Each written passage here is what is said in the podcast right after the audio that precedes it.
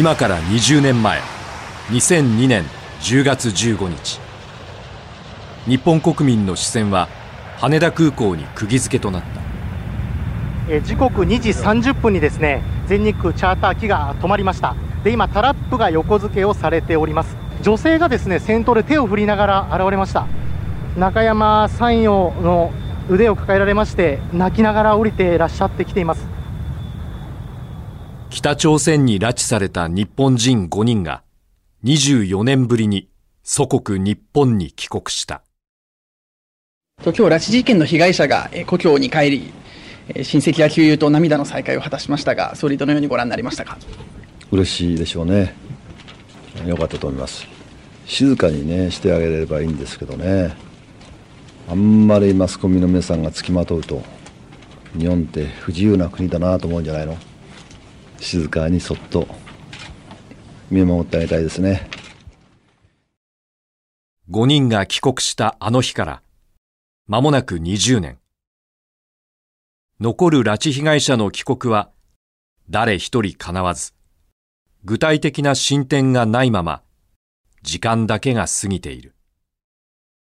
私どもの個人の力ではもうどうすることもできませんでこれはどうしたらあの安否の確認ができるか無事に釣り戻せるかとあの考えてあの思案していたところでございますこの子が本当に恵みであり命が本当に守られているっていう確認そしてあのいろんな方々のこれからのお力をお借りしてみんなが本当にあの幸せに暮らしていくことができるようにとそれだけ願っております。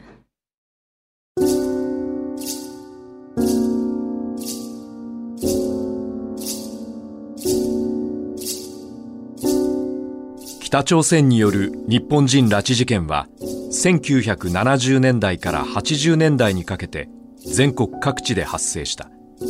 当時多くの人が不自然な形で行方不明となりそのほとんどが蒸発失踪事件として扱われた。しかし90年代に入ると亡命した工作員の証言などにより北朝鮮による拉致の疑いが浮上。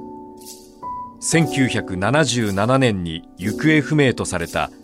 当時13歳の少女横田めぐみさんの拉致疑惑が報道され北朝鮮による拉致問題が一気にクローズアップされることとなった。政府は拉致被害者の即時帰国を実現せよ実現せよ実現せよ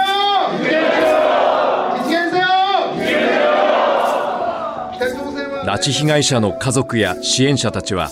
家族連絡会や救う会を結成し国会では超党派の議員連盟が発足。救出運動は全国的な広がりを見せていった。事態が動いたのは2002年9月17日だった、えー、総理は9月17日北朝鮮の平壌を訪問して金正日総書記との間で会談を行うこととなった。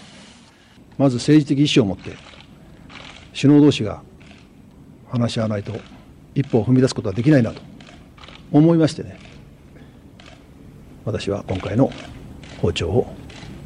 決めたわけであります。9月17日午前9時23分政府専用機から小泉総理大臣が北朝鮮の平壌の地を踏みました金正日総書記の姿は見えません。特に歓声なども湧きません。非常に静かな小泉総理の平壌到着です。当時の小泉純一郎総理大臣が北朝鮮を電撃訪問。平壌で史上初となる日朝首脳会談が行われ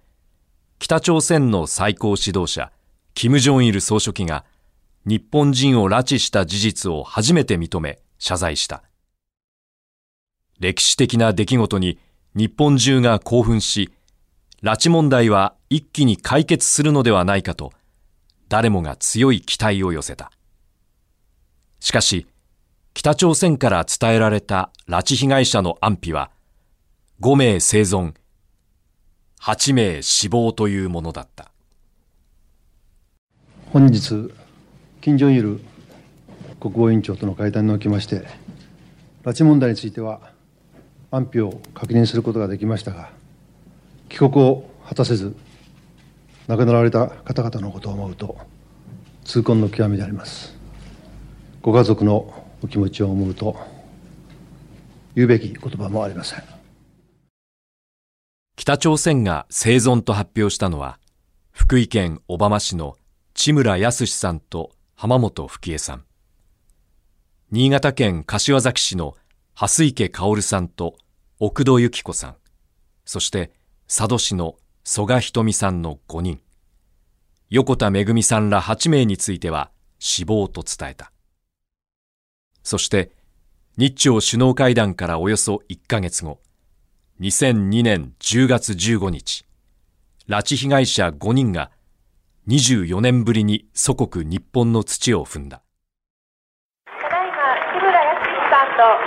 浜本杉江さんが24年ぶりに勝利の地に立ちました、えー、皆さん本当長い間心配とご迷惑をかけて本当に申し訳ありませんでした。このように今日24年ぶりに生まれ故郷に帰ってくることができました。24年ぶりにふるさとの柏木の土を今日踏みまして本当に感慨無量です。24年ぶりにふるさとに帰ってきました。とっても嬉しいです。今私は夢を見ているようです。2004年5月には再び小泉総理が平壌を訪問し北朝鮮側と2度目の交渉。北朝鮮に残されていた蓮池さん千村さん夫妻の子供たちも帰国を果たしその後曽我ひとみさんの夫や子供たちも日本へ帰国した。あれから20年。拉致問題の解決に向け日本は今何をするべきか。日本放送報道特別番組拉致被害者帰国から20年。全員奪還。道を開け。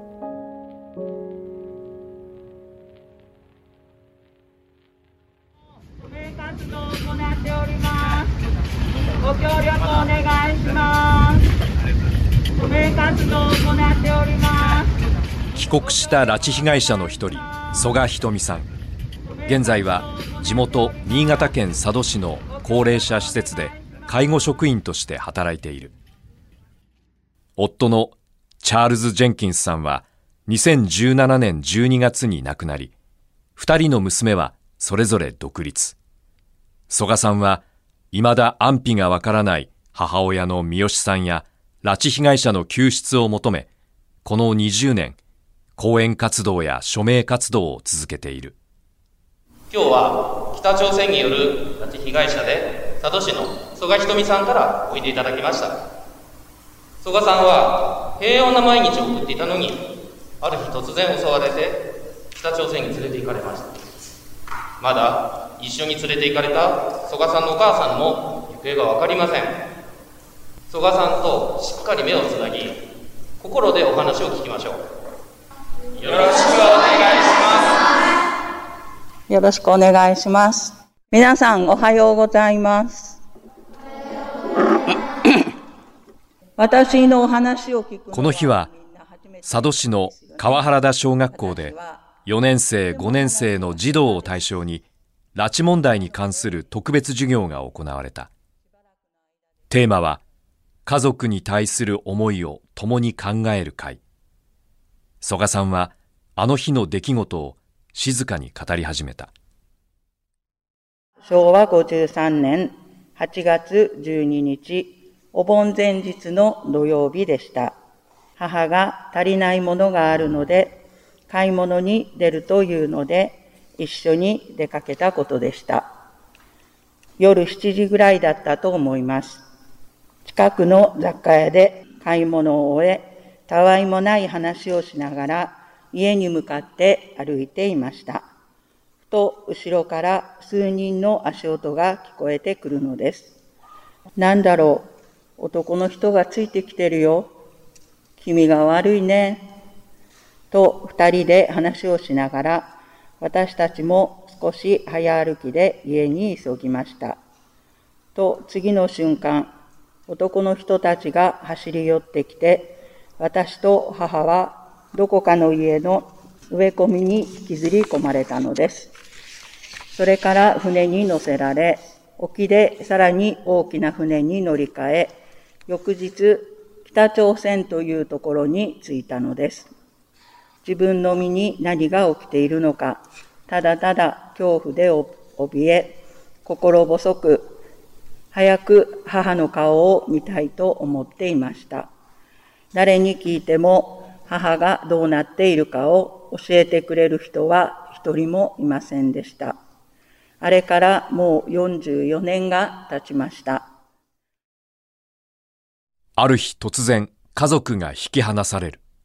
理不尽な行いに対する怒り。曽我さんは北朝鮮にいる時も肌身離さず持ち続けた母三好さんからもらった腕時計を子供たちに見せながらこう訴えた。今この瞬間にも日本に帰ることを信じている人がいること、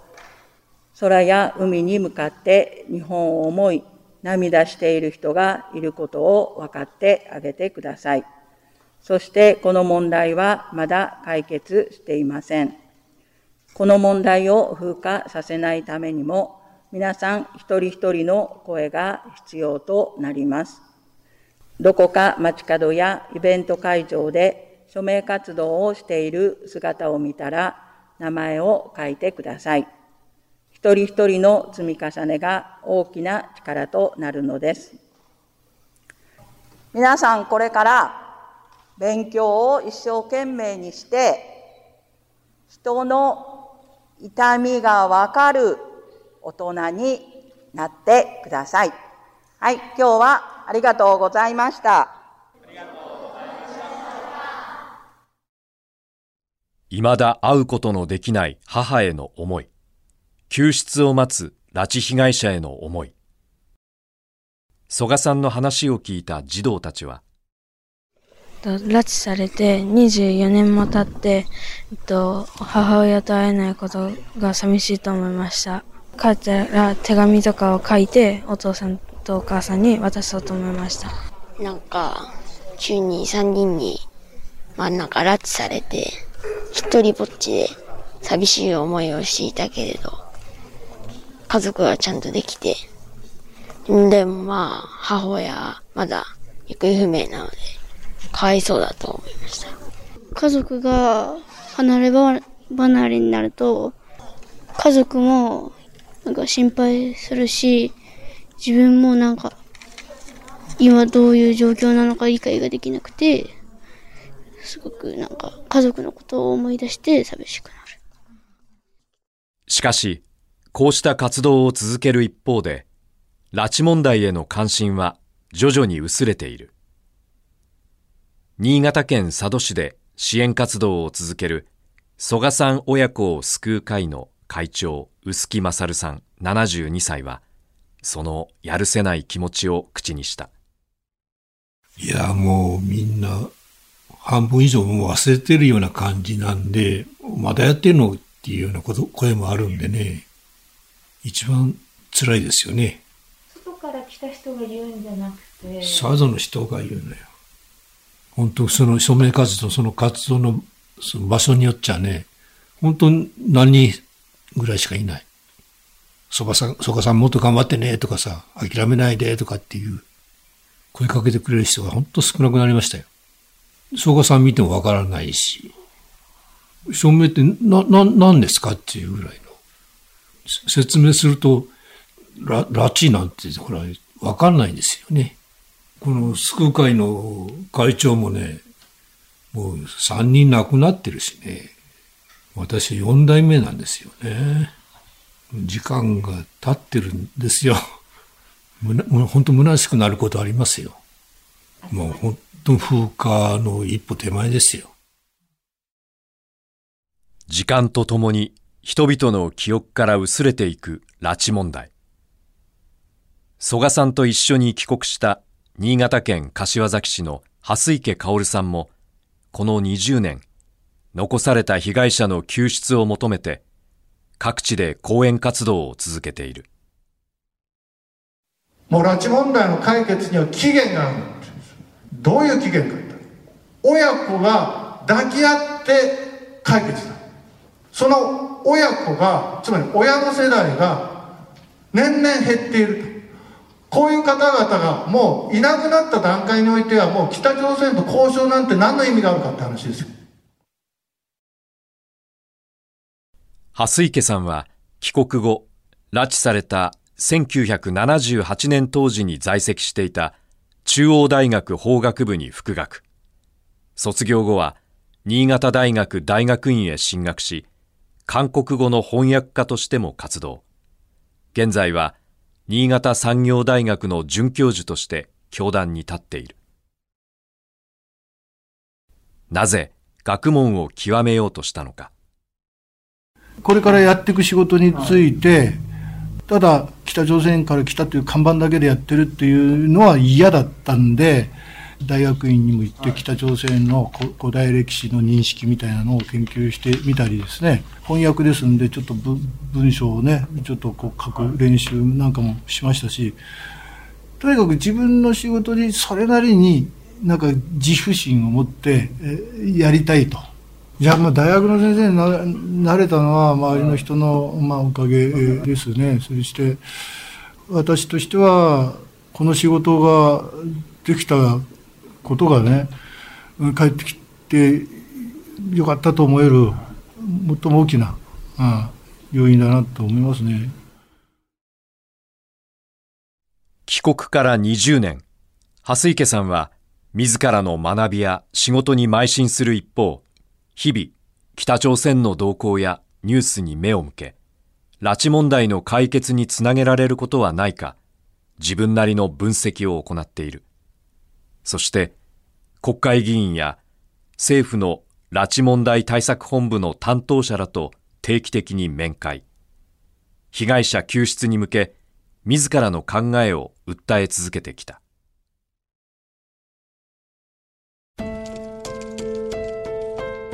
拉致問題をめぐる日本と北朝鮮の交渉は2002年の日朝首脳会談の後アメリカや中国ロシア韓国を交えた6者会合も含め断続的に続いてきた。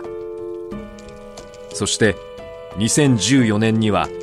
日本と北朝鮮の間でいわゆるストックホルム合意が成立。北朝鮮側は特別調査委員会を立ち上げ拉致被害者を含めた全ての日本人に関する調査を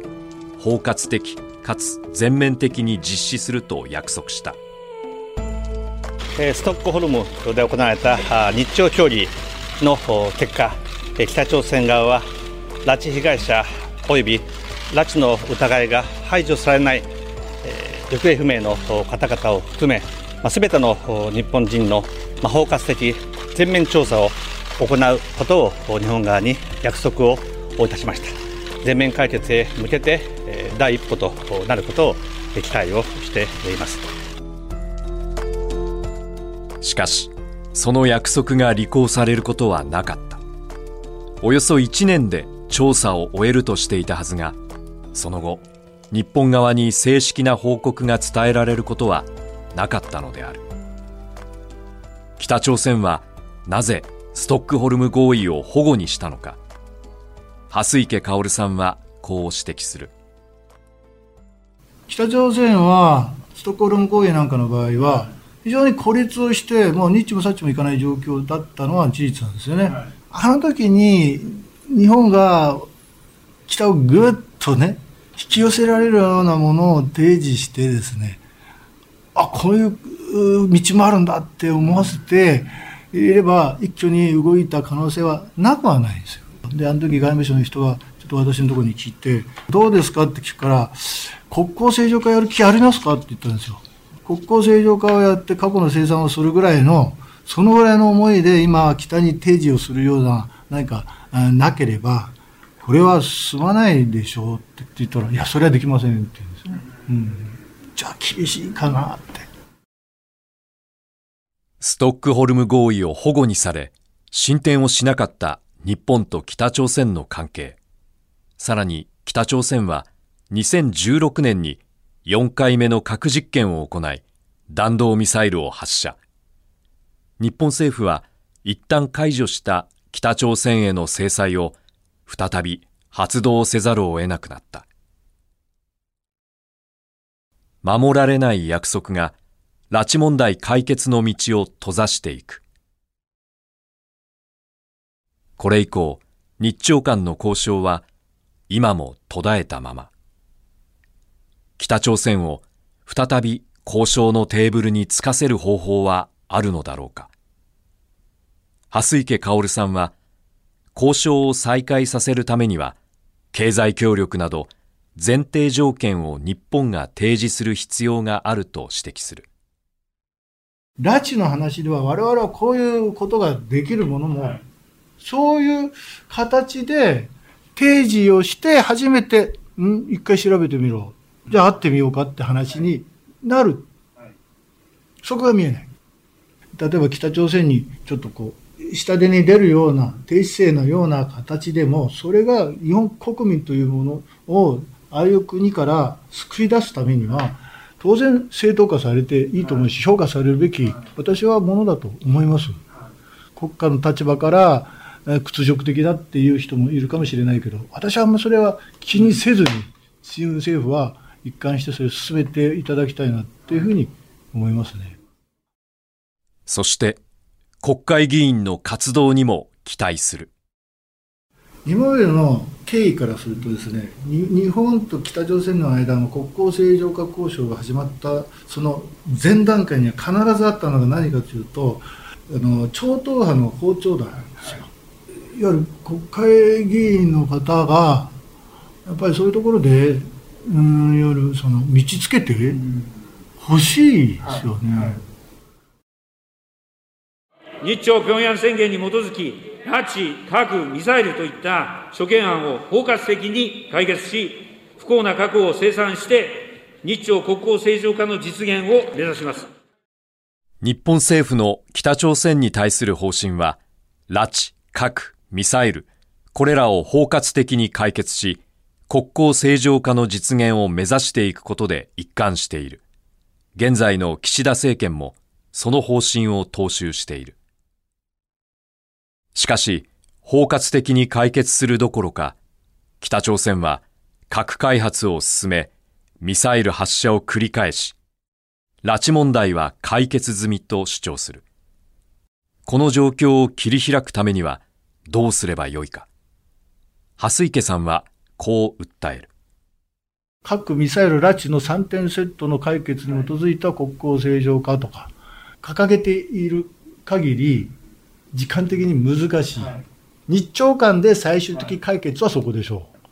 だけど、拉致問題解決は、その前の段階でそこまで、えー、待つ余裕がないって話なんですよ。それを待っていたら、何年かかって動き始め、何年かかって決着するかってわからない状況ですよね。切り離すというのはおかしな話で、まあまあ、拉致は拉致でなんとかこの拉致の問題で北朝鮮とのこう解決の道を考えていく非常にこう想像力の必要なねまた非常に困難な形ではあるけども今の非核化の問題の状況を考えるとそれしかないというのが私の考えなんですね。核・ミサイル問題と拉致問題を切り離して交渉する。動かなかった20年。今の日本政府にそれができるのだろうか。総理の訪朝について、拉致被害家族から子供が戻ってくることを期待するという声が出ていますが今度はまだ交渉の前の段階ですから、これはまず訪朝して会談、これは初めてのことですからね。首脳同士が話し合う、正常化交渉、再開できるかどうか、その見極めの会談ですから、間違わないでください。1990年の金丸訪朝から2002年、2004年の小泉訪朝まで、そのすべてに同行した外交官がいる。山本英二さん、65歳。これまでに6度北朝鮮を訪れ、長年北朝鮮外交に従事してきた。山本さんは北朝鮮との交渉について、かつて日本と北朝鮮には政治家や外交官との間で個人的な人脈があり、それが交渉を始める前のパイプになっていたと振り返る。まあ、90年代っていうのはもう例えばそういう、まあ、日朝交渉も始まってましたし、まあ、政府間でもいろんなあのパイプみたいなものがありまして例えばあのもう亡くなられましたけど野中宏さんというねもう彼なんかはやっぱり非常にそのこう陰に陽にパイプになってたという。で小泉総理の時代になってからはこれはまあそのもちろん官邸の小泉さんのやっぱりすごいリーダーシップでえーまあ、田中金さんなり、まあ、そのそういうものが交渉したし、まあ、あとあの、まあ、飯島さんっていうねあの秘書官、まあ、後に、えー、官邸参与になりますけど、まあ、そういう方がこういろいろ動かれたりところがやはりその後2009年2010年ぐらい、まあ、ちょうどキム・ジョンイルが亡くなってキム・ジョンウンの時代になってからは、まあ、本当にそのストックホルム合意前後の接触を除いてはもう今本当にこう日朝間のパイプがもうほとんどない状況じゃないでしょうか。失われてしまった北朝鮮とのつながり。日本政府は2016年12月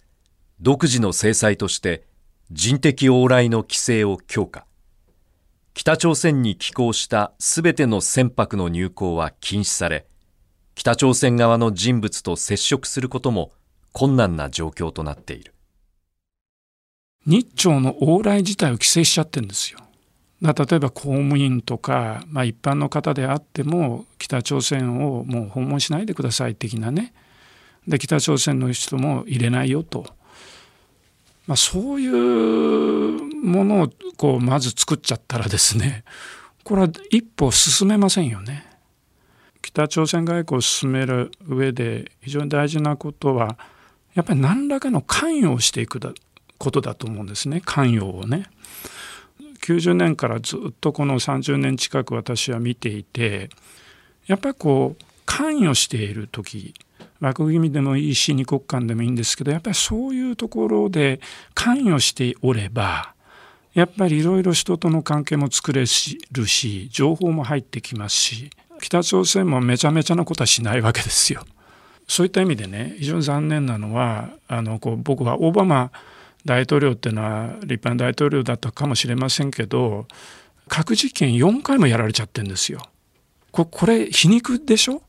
核兵器なき世界でノーベル平和賞を取った人が北朝鮮の関係では4回も核実験やられちゃったと。それ何の関与もしてなかったです。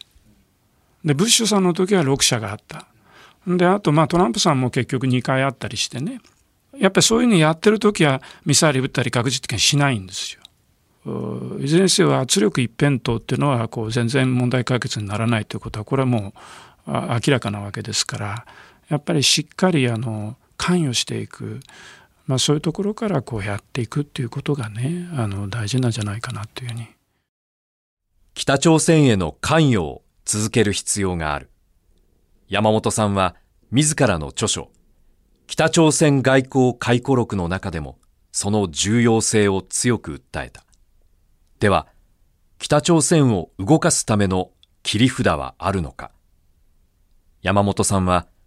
日朝国交正常化交渉と経済協力が強力なカードになると指摘した。いや、それはもう、日本の持ってるその国交正常化及び、それを受けてのその経済協力っていうものは大変なカードだし北朝鮮にとっては大変な魅力だと思いますね。でそれはまた激烈なカードでもこうありますから、まあ、例えばこれは昔ですね1965年に、まあ、あの日本と韓国が国交正常化した時にそれに伴って経済協力してるんですけどその規模が、まあ、優勝無償合わせて5億ドルですよね。でこれは当時のその1ドル360円に換算したってすごい額ですよね。ああの当時の物価水準と今比べるともうどんな額になるか1兆円をぐらいあるいはそれを超える額になるかもしれない。でそれはやっぱり日本だけなんですよ。そうそういうことをそのまあ国交正常化の後はねやんなきゃいけないっていうのは。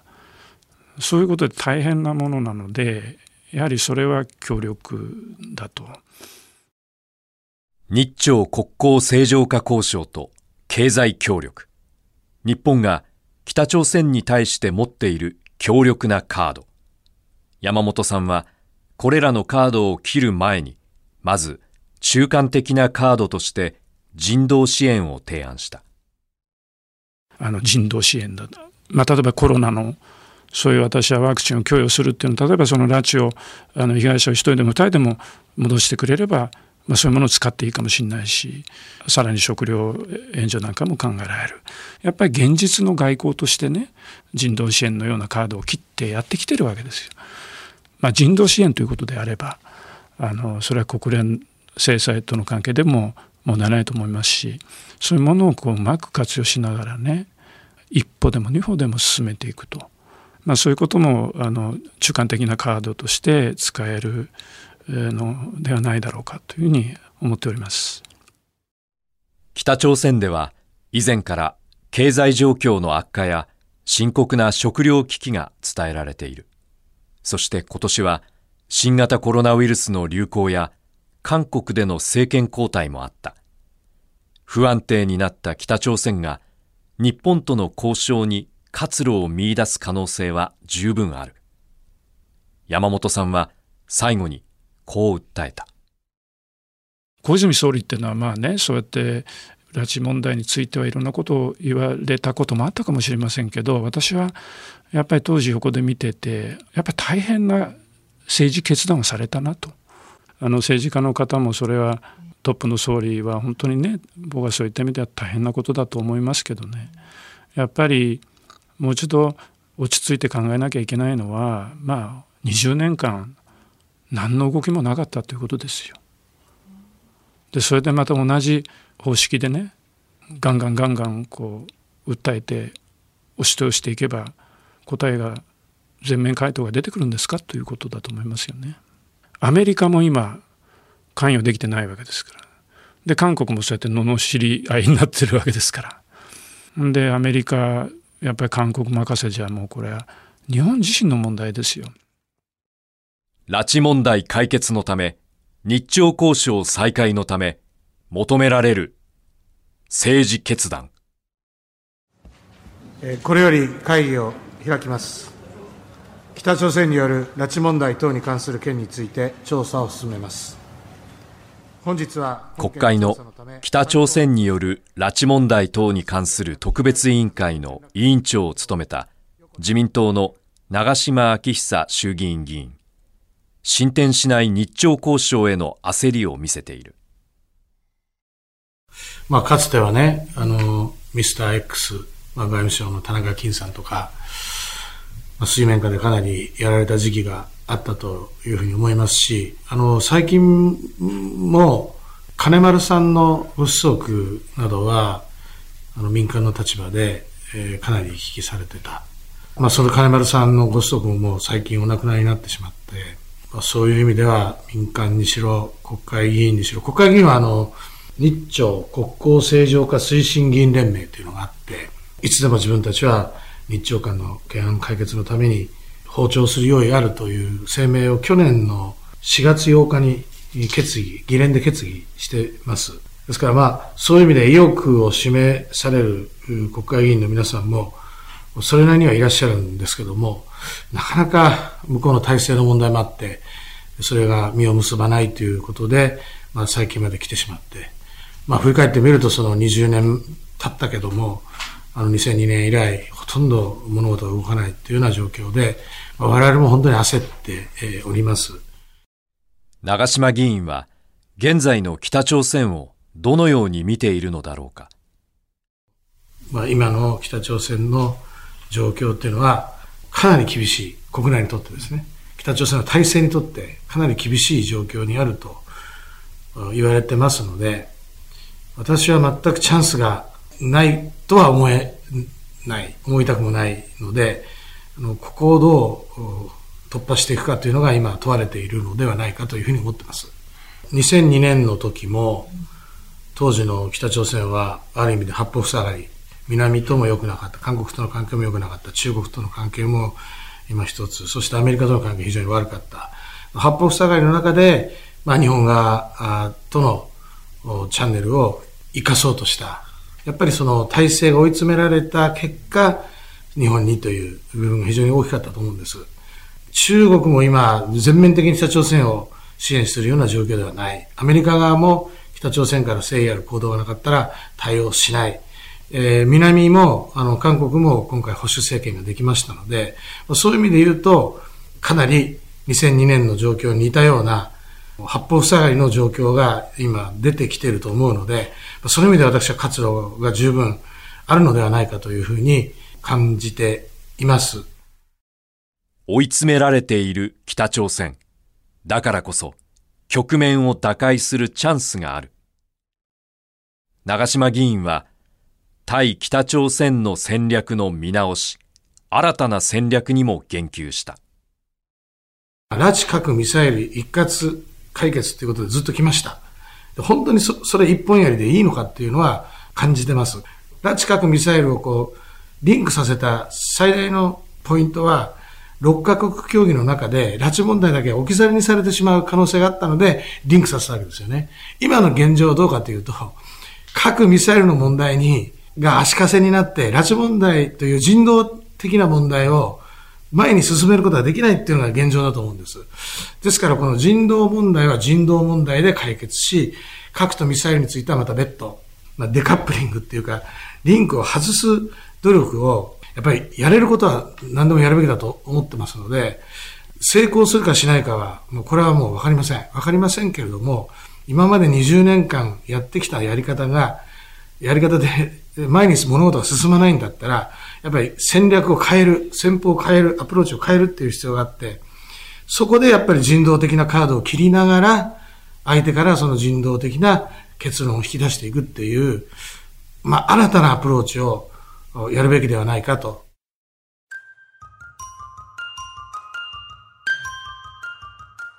拉致問題の解決に向けて、条件をつけずに、私自身が金正恩委員長と向き合う決意です。拉致問題は引き続き政権の最重要課題です。私自身、条件をつけずに、金正恩委員長と直接向き合う決意です。拉致問題は最重要課題です。すべての拉致被害者の一日も早い帰国を実現するべく、全力で取り組みます。この20年、日本の総理大臣は8人変わった。どの総理大臣も拉致問題は政権の最重要課題と繰り返した。しかし事態は何も変わらず拉致被害者家族の高齢化は進む。おととし6月には家族会代表を務めた横田茂さんが去年12月には飯塚茂雄さんが亡くなった。横田めぐみさんの母早紀江さんも今年86歳。日朝首脳会談から20年となるのを前に記者会見でこう語った。時間の区切り区切りでどう思いますかって聞かれますけど私たちにとっても全部継続してるんですね。いつまでたっても解決しないなっていう思いしかなくてそれはもう言いようのない苛立ちっていうか、まあ、苛立ちが多いですね。そして来月11月にはめぐみさんが北朝鮮に拉致されてから45年になる。日本がね、こんなにね、何にもしない国だとはね、こんな大事なことを、これだけ年月みんな国民も一緒になって、いろんなことやりましたよね。本当によくあれだけ多いと思うほど、あの、1300回ぐらいかな、講演会も行ってね、皆さんに訴えてきてね、そこまでやっても、結局なんか本当に5人帰ってきたっきりでもうあのあと亡くなりましたって。相手国がねあの本当にちょっとないようなあの国ですからね。誰かあのしっかりとしてて正しいことをきちっと言う言うけれども仲良くしていこうっていう両をちゃんと話ができるような人があんなにたくさんいらっしゃるいろいろあったと思うんですよね。政治家ってみんなね。だからそういう人を選んでねやっぱり本気でやる気がないとトップ階段までなかなかありませんよね。うん。だから本当今チャンスなんです。だからなんとかね日朝階段トップ階段ができればあの一番いいなと思うんですよね。45年、めぐみさんの帰りを待ち続ける日々。動かない拉致問題。早紀江さんは、できる限り平静な日々を過ごそうとしている。兄も亡くなっちゃったんでね、あの兄の写真と、お父さんのとね、みんな写真これ置いてあって、お花が置いてあってね、いつも。なんか、美味しいお茶だけは必ず入れてあげてね、なかなか進まないけど、頑張ってるよって言いながらね、まあ、普通に暮らしてますね。もう本当に平平成に暮らしてなかったらもう気が狂いますからこれは。今自分私は12階に住んでるもんですからねあの眺めがね前に高いものが何にもないんですよ。夕焼けがもうね本当にものすごく綺麗なんですよ。いっぱい写真撮ってますけどねもう素晴らしいです。もうそれは毎日ね見られるしね。でお花が好きだからお花もあのいただき物が多いんだけどみんな元気で手伝ってくれてサボテンももう古くめぐみちゃんの頃に買ったさほんと古いサボテンをねちょっと水あげあげるようにしてベランダにね出してたらね突然ねタンポポみたいに真っ黄色のこのぐらいの花がねもう花火のように咲き出しちゃってねもう感動しちゃってねうわあなたごめんねこんなほっといて言ってねもうそれはもう毎年咲いてくれるんですよね。めぐみさんがいた頃に買った鉢植えのサボテン23年前から突然黄色い花を咲かすようになった。部屋にはめぐみさんのものを今もすべて残している。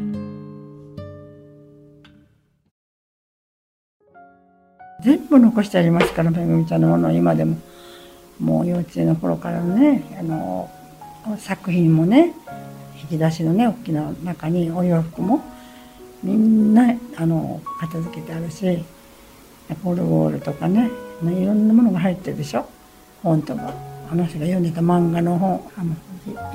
ベルサイユのバラ。あれももうそこの下にぎっちり入ってるしね。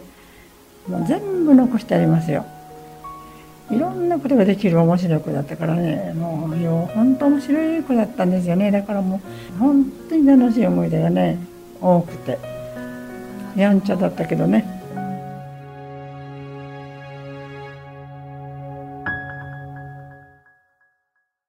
もう恥も外部もありません。ただ一人の母としてです。13年間しか育ててあげることができなかったことを私は本当に悔しいです。拉致被害者家族の親世代は有本明弘さんと横田早紀江さんの2人だけとなった。家族会の代表はめぐみさんの弟横田拓也さんに引き継がれ世代を超えた救出活動が日朝会談から20年経った今も続いている。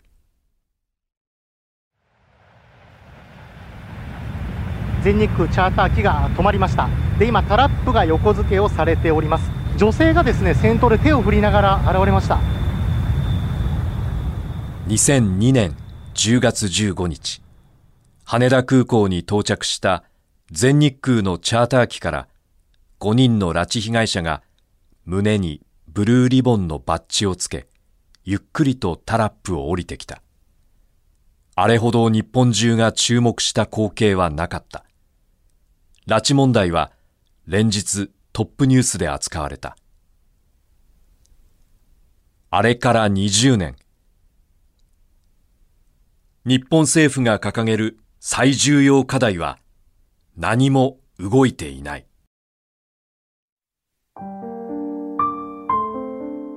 長期的な視野でっていうのは私は納得がいかないんです。そんな長期まで持っていかれたら困るのは家族の皆さんですよ。これからじゃあ10年20年見据えてやります。とんでもない話ですよ。単身乗り込んでほしいですよ。小泉さんなんか命がけでやったんだからね。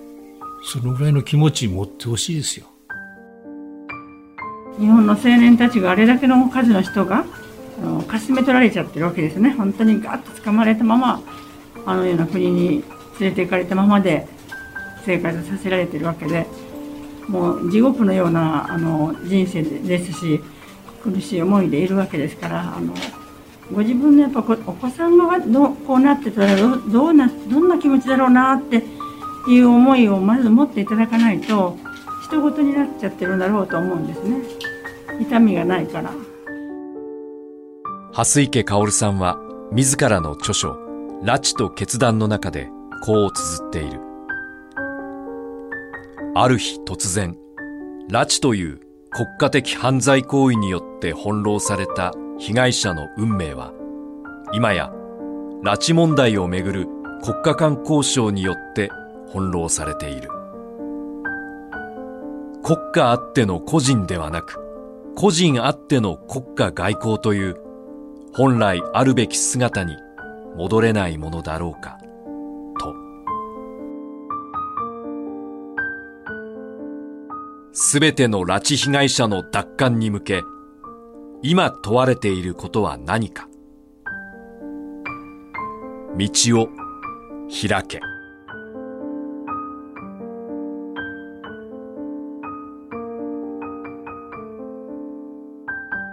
日本放送。報道特別番組。拉致被害者帰国から20年。全員奪還。道を開け。出演。蓮池薫。横田早紀江。山本英二長島昭久。臼木勝。ナレーション。登坂淳一。取材構成宮崎優子。脚本長谷川浩二。技術横井道人。制作日本放送でした。